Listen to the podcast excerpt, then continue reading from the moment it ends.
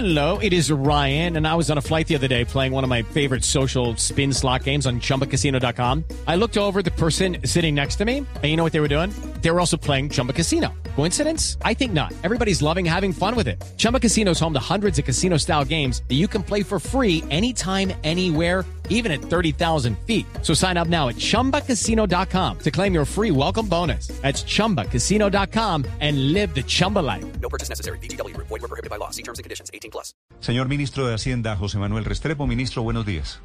Muy buenos días, Néstor. Un saludo a usted, a todos los integrantes de su mesa de trabajo y a todos los siguientes del Ministro, ya con todos los vistos buenos, con todos los aprobados, con todos los permisos, ¿cuál es el corazón de este negocio? ¿Cuál es la estrategia del gobierno autorizando este negocio?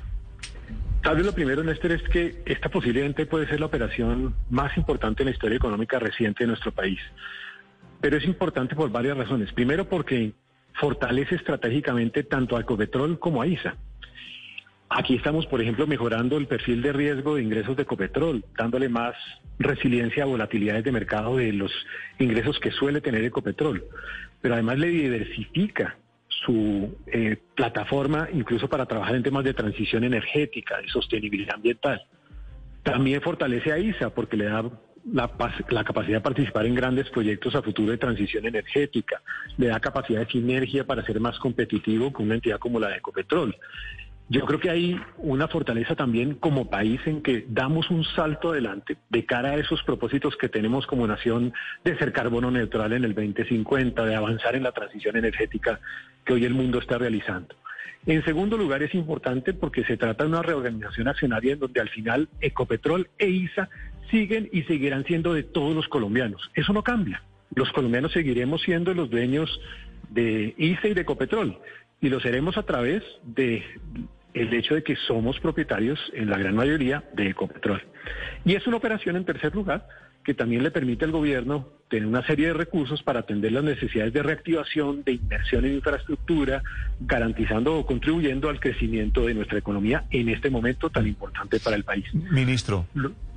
Técnicamente, ¿cómo es la operación? Ecopetrol trae la plata y paga, le paga a la nación en efectivo. Es decir, esos 3.600 millones de dólares los tienen que traer de afuera.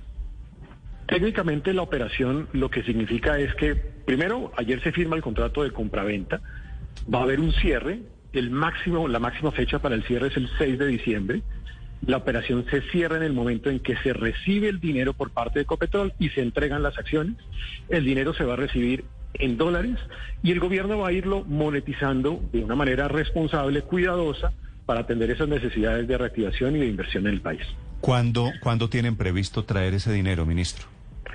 La fecha tope es el 6 de diciembre, pero pues vamos a hacer todo el esfuerzo, digamos, posible para poderlo hacer eh, lo más pronto posible. Naturalmente eso demorará seguramente un par de semanas, dos, tres semanas. Sí. ¿Y por qué 6 de diciembre, ministro? Así se había contemplado desde el primer momento en el, en el acuerdo, casi que arrancó. Ustedes saben que esto no viene de ahorita, esto viene prácticamente desde, desde el año 2020. Entonces el, el, procedimiento que se había acordado era hacerlo de una manera muy cuidadosa, definir unos tiempos apropiados y por eso se había definido una fecha máxima como 6 de diciembre. Pero es decir, ministro, a usted, al gobierno, a la nación, a las cuentas fiscales, ¿le van a entrar esos 3.600 millones de dólares? Así es. Sí.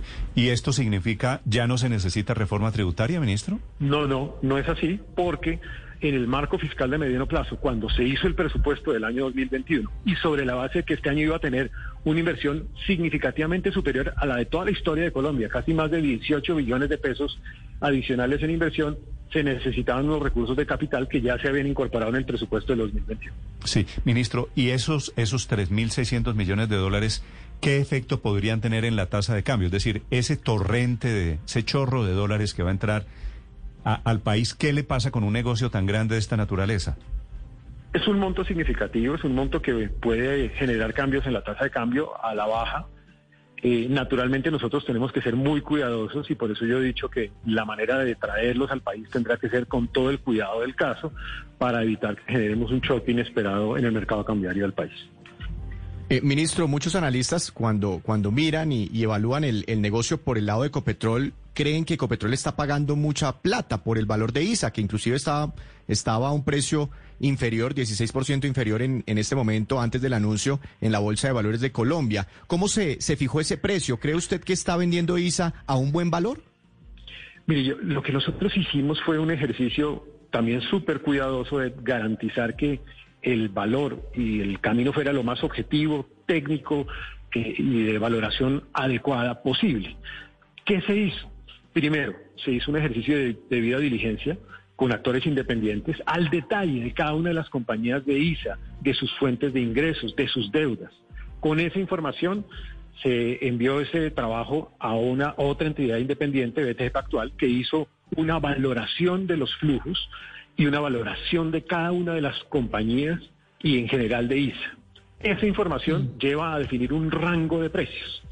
Después vino otro actor independiente, que en ese caso fue Interlink, que hizo el Fairness Opinion. Es una valoración eh, de lo que hizo BTG Pactual del precio y llega a la misma conclusión.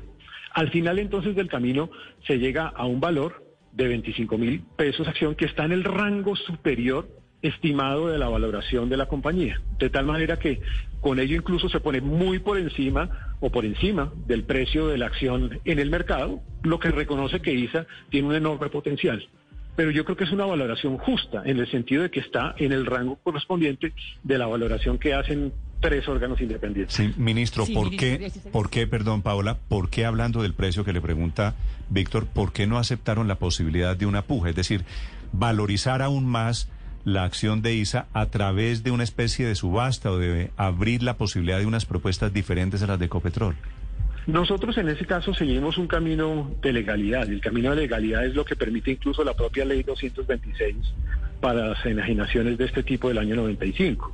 Ese artículo 20 de la ley 226 señala que la enajenación que se realiza entre órganos estatales no necesariamente se ajusta todo el procedimiento de esa, de esa ley, sino que aplican reglas de contratación administrativa que estén vigentes.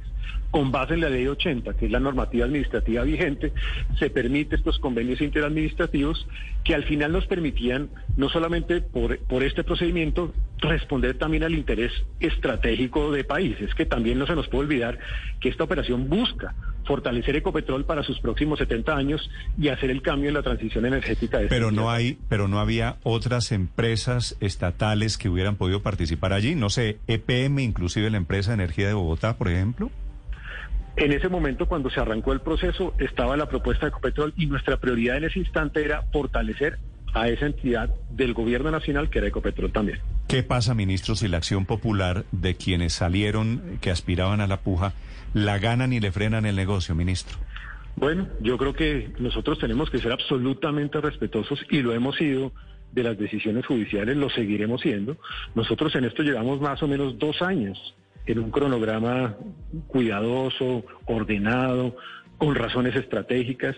Obviamente nosotros hemos puesto de presente nuestra argumentación ante las autoridades judiciales respetando además las decisiones obviamente que ellos vengan, pero estamos convencidos de que la operación es una operación válida, es una operación que va en beneficio del país, es una operación que va en beneficio de un país que quiere avanzar a la transición energética, es una operación que está en el marco de la legalidad y es una operación que también tiene una valoración justa. Sí, pero si le frenan el negocio, ministro, cosa que puede pasar efectivamente, ¿qué pasa con el presupuesto de este año? Porque esos recursos, según también dice en el marco fiscal de mediano plazo, entrarían directamente a financiar el presupuesto del 2021. ¿Tiene usted ese plan B? Claro, no, tendríamos que acudir seguramente a fuentes de endeudamiento distintos o otras fuentes de recursos de capital o hacer algún esfuerzo también en austeridad en gasto público adicional. Víctor. Ministro, Ecopetrol deberá vender alguna empresa para, ahorita ya que compra ISA, para no volarse algunos topes regulatorios o para no quedar como con alguna posición dominante en el mercado energético del país? Ecopetrol tiene una serie de compromisos con base en los conceptos de la CREC, eh, que se, los, lo hicimos a petición nuestra de la CREC, particularmente en un proceso de desinversión de su comercializadora de energía. Tiene que hacerlo en un tiempo prudente, con la debida diligencia, eh, pero efectivamente tiene ahí un, ese como un primer compromiso. Ese es como un compromiso que tenemos en materia de regulación del sector eléctrico, efectivamente. Ah, entonces tendrá que vender alguna empresa. Y otra pregunta que se hacen mucho en el mercado eh, y, el país está muy atento, ministro, porque cuando arrancó este negocio por allá en el mes de enero, se hablaba de una posible emisión de acciones de Ecopetrol, donde la nación disminuiría su participación dentro de, de, de esta petrolera. ¿Eso en qué quedó? ¿Al fin Ecopetrol va a emitir acciones que podamos comprar los colombianos nuevamente? Lo que ayer señalaba el presidente de Ecopetrol en la, rueda de prensa es que para financiar esta operación lo harán con base en, el endeudamiento internacional. Ya vienen trabajando en ese frente y en la medida en que eso se dé, pues como logran eh, podrán cumplir con esta operación. El proceso de democratización, que fue entre otras además definido desde el año 2007, eh, siempre es, existe como una posibilidad y eh, lo que ha señalado Ecopetrol es que nosotros van, van a seguir analizando en paralelo eh, pues cualquier otro tipo de operaciones de esa naturaleza. Ministro, quería preguntarle por los accionistas minoritarios, algunos están eh, los de Ecopetrol, Juan. Claro, claro, pero están y están y están furiosos también porque y, y, porque dicen que esta es una operación que quizás se hizo a espaldas del mercado. ¿Qué va a pasar con ellos que no tienen ahora la posibilidad de ver si se quedan o se van? Aquí lo que está claro es que un gran ganador de esta operación, sin duda alguna, es Ecopetrol y sus propios accionistas.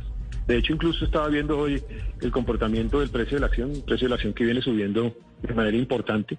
Pero es importante también decir que con esto se fortalece Ecopetrol, porque como le decía antes, lo que esto permite es que el, el, negocio propio de Ecopetrol mejore su perfil de riesgos de ingreso, mejore además en el sentido de que esos ingresos que son regulados, que vienen de ISA, le permiten dar una fortaleza de resiliencia a la volatilidad de los precios de mercado de los ingresos tradicionales de Ecopetrol.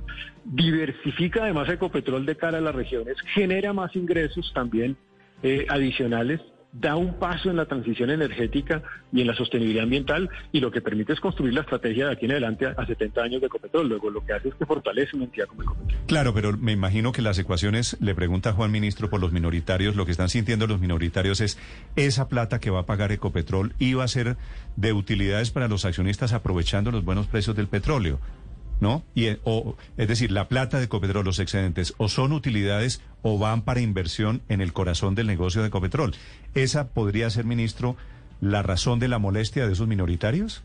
Recordemos que se hace con financiamiento de deuda internacional y que de todas maneras esta es una plataforma, repito, para generar más inversión y que ellos incluso vienen contemplado hacia adelante el pago de dividendos con base en las utilidades que seguramente seguirá teniendo Ecopetrol. Ministro, a partir de este negocio, ¿se mantienen los planes de vender algunas electrificadoras regionales? Es importante dar esa claridad a ese tema. A ver, nosotros desde tiempo atrás hemos hablado de la optimización de los activos de la nación. Eso no, no ha cambiado en nada.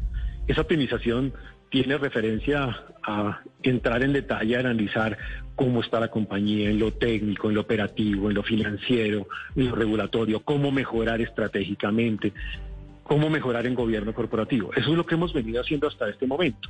Anualmente siempre se presenta un plan de enajenación al Congreso, que entre otras además ha contemplado la totalidad de las compañías del Estado, 78 billones de pesos en valor patrimonial y más de 100 billones en valor comercial. Lo hemos presentado rigurosamente al Congreso año tras año. Y en ese orden de ideas, en nuestro ejercicio de optimización, siempre hacemos un proceso de valoración de las compañías para saber cuál es el patrimonio que tiene la nación.